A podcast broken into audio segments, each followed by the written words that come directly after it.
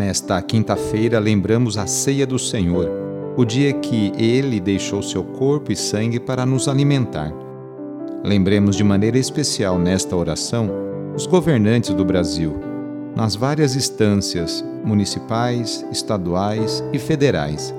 Que Deus continue caminhando ao lado de cada um deles para que possam tomar as melhores decisões neste momento delicado no qual estamos passando.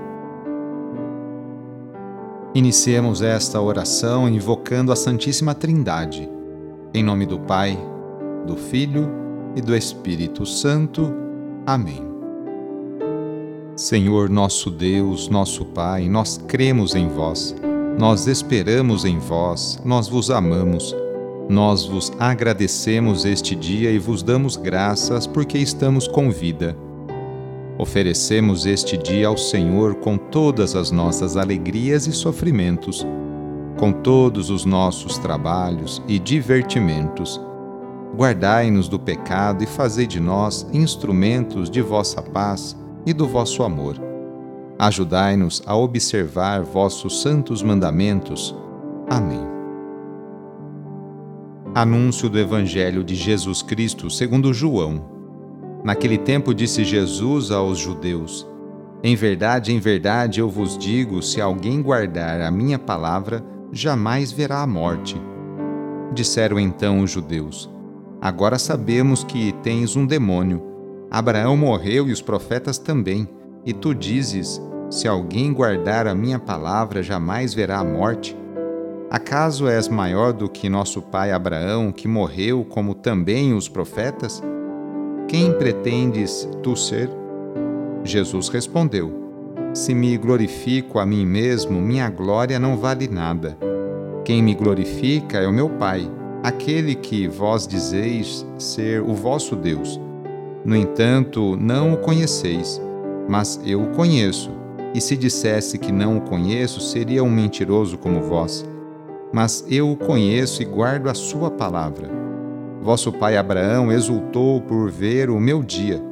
Ele o viu e alegrou-se. Os judeus disseram-lhe então: Nem sequer cinquenta anos tens e viste Abraão? Jesus respondeu: Em verdade, em verdade vos digo: antes que Abraão existisse, eu sou. Então eles pegaram em pedras para apedrejar Jesus, mas ele escondeu-se e saiu do templo. Palavra da Salvação. Hoje, dia 2 de abril, a Igreja no mundo inteiro faz memória por São Francisco de Paula.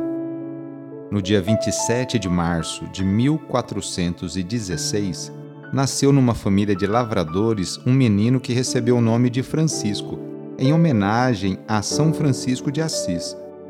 Sua família foi muito religiosa e foi também o berço de uma esplendorosa vocação. Aos 11 anos, Francisco foi viver no convento dos franciscanos. Francisco começou a observar a regra com tanta exatidão que se tornou modelo até para os frades mais experimentados nas práticas religiosas. Dois anos depois, vestiu o hábito. Sua vida no convento franciscano foi cercada de prodígios.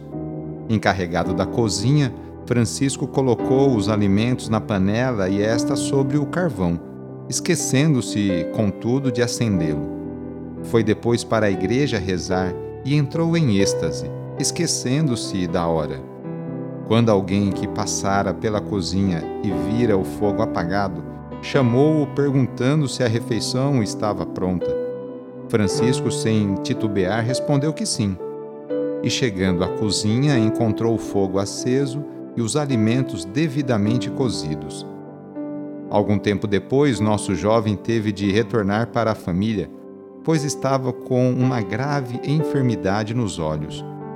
Junto com seus pais, pediu para que São Francisco de Assis o ajudasse a ficar curado. Assim, aos 13 anos, Curado de sua enfermidade, Francisco foi se dedicar à oração contemplativa e à penitência nas montanhas da região. Viveu cinco anos alimentando-se de ervas silvestres e água, dormindo no chão, tendo como travesseiro uma pedra.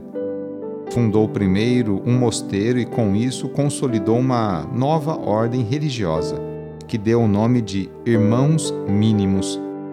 Seu lema era Quaresma Perpétua, o que significava a observância do rigor da penitência, do jejum e da oração contemplativa durante o ano inteiro, seguida da caridade aos mais necessitados e a todos que reconhecessem a eles. Nesta quinta-feira que fazemos a memória da ceia do Senhor, queremos colocar nas mãos de Deus a vida de tantas crianças, adolescentes e jovens. Quantas famílias neste momento não passam dificuldades com seus filhos? Na oração de hoje, vamos pedir a Deus que afaste nossos jovens do caminho das bebidas, das drogas e da violência, para que a juventude tão querida e amada por Deus e por Dom Bosco seja o presente e o futuro de nossa cidade, estado, do nosso país. Rezemos juntos a oração que o próprio Senhor Jesus nos ensinou. Pai nosso que estais nos céus, santificado seja o vosso nome, venha a nós o vosso reino, seja feita a vossa vontade, assim na terra como no céu. O pão nosso de cada dia nos dai hoje, perdoai as nossas ofensas, assim como nós perdoamos a quem nos tem ofendido, e não nos deixeis cair em tentação, mas livrai-nos do mal. Amém. Rezemos também com Maria. Ave Maria, cheia de graça, o Senhor é convosco, bendita sois vós entre as mulheres, bendito é o fruto do vosso ventre, Jesus. Santa Maria, Mãe de Deus, rogai por nós, pecadores, agora e na hora de nossa morte. Amém. Glória ao Pai, ao Filho e ao Espírito Santo, como era no princípio, agora e sempre. Amém. Receba neste momento a benção de Deus. A nossa proteção está no nome do Senhor, que fez o céu e a terra. O Senhor esteja convosco, Ele está no meio de nós. Pela intercessão de Laura Vicunha, desça sobre você, sobre a sua família, sobre o seu trabalho e intenções a bênção do Deus Todo-Poderoso, Pai, Filho e Espírito Santo. Amém. Sou o padre Edmilson Moraes, salesiano de Dom Bosco e moro atualmente em Piracicaba, no estado de São Paulo. Desejo a você uma ótima quinta-feira, fique na paz do Senhor e em suas bênçãos. Não esqueça de ficar em casa, mas precisando ir trabalhar ou em algum lugar, Cuide de sua higiene ao retornar para sua casa, ao retornar para sua família. Até mais.